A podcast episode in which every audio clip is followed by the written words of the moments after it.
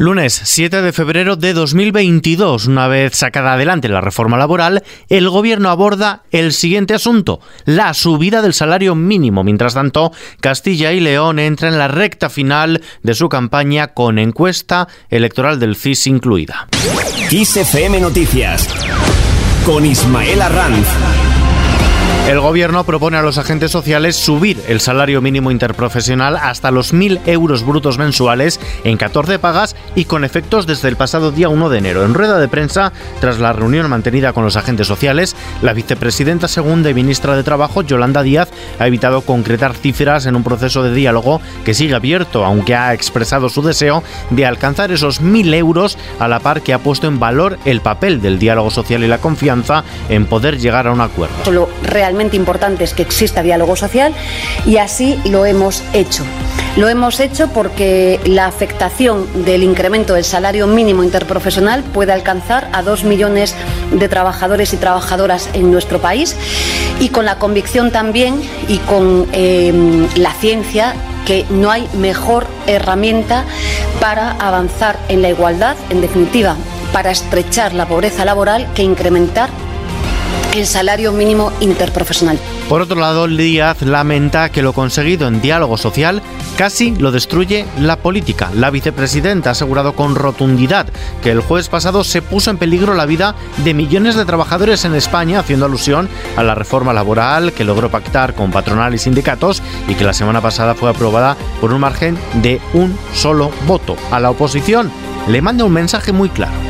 No voy a perder ni un minuto los gritos de la oposición, que sigan gritando. El Gobierno de España sigue caminando, sigue subiendo el salario mínimo y sigue mejorando la vida de la gente en nuestro país. Que sigan gritando. Nosotros seguimos trabajando. El defensor del pueblo será quien previsiblemente investigue los abusos sexuales a menores cometidos en el seno de la Iglesia después de que los socios de gobierno se hayan mostrado partidarios de apoyar la iniciativa registrada este lunes por el PSOE que encomienda a Ángel Gabilondo la creación de una comisión expertos. El Grupo Socialista quiere que sea el defensor del pueblo quien dirija una investigación independiente a través de esta comisión de expertos en la que estén representadas las víctimas y también la Iglesia Católica y cuyo informe final esperan tener listo antes de que acabe la legislatura.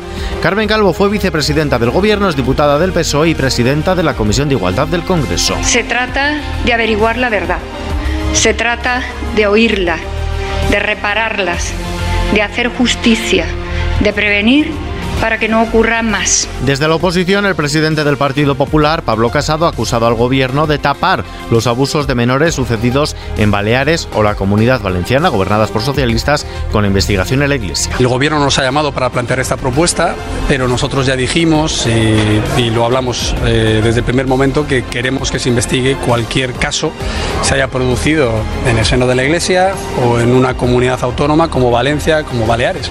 y total transparencia y sobre todo total responsabilidad y castigo a los desalmados que pudieran haber cometido esto, aunque haya sido hace muchos años. Andalucía fue la comunidad que más fondos recibió el año pasado. Las comunidades autónomas que más fondos europeos recibieron en 2021 en números absolutos fueron Andalucía y Cataluña, seguidas por la Comunidad de Madrid y Castilla y León. Así se recoge en el documento que ha hecho público este lunes el Gobierno en el que recopila los criterios de reparto de los más de 11.200 millones de euros de fondos europeos que ha distribuido entre las comunidades autónomas. En este texto defienden que estos criterios se han acordado previamente con los ejecutivos regionales en conferencias sectoriales. Desde Bruselas, Pablo Casado insiste en que el gobierno está repartiendo estos fondos de forma partidista. Casado reclama que las ayudas del Plan Europeo de Recuperación sigan un proceso transparente y eficiente, así como que se destinen a proyectos que generen empleo y que tengan rendición de cuentas. Es evidente, ya lo están publicando muchos medios de comunicación que el gobierno de Pedro Sánchez está repartiendo los fondos de forma discrecional, dependiendo si las alcaldías las ocupa el Partido Socialista o el Partido Popular, o dependiendo de si la autonomía hay partidos nacionalistas al frente o no. Y eso es algo, por ejemplo, que van a denunciar eh, numerosos alcaldes del Partido Popular el próximo miércoles aquí en las instituciones europeas.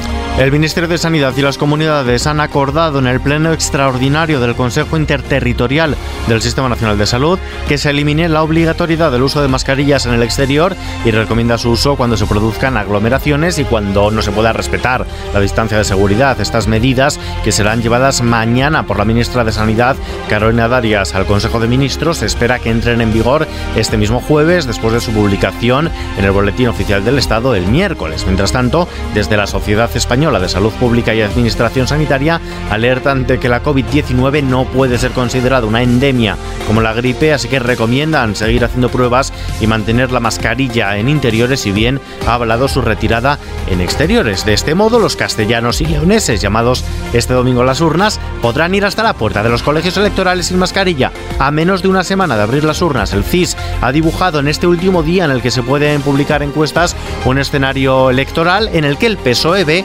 datos objetivos de que el cambio es imparable y que por contra el Partido Popular ve hecho para influir en los comicios de este domingo. La encuesta flash del CIS publicada hoy vuelve a dar al PSOE como ganador con un 30,1% de los votos y entre 29 y 34 procuradores, mientras que el PP cosecharía un 29,7% y entre 24 y 30 escaños que sumados a los 8 o 9 de Vox serían insuficientes para lograr esos 41 representantes que permitirían a la derecha gobernar.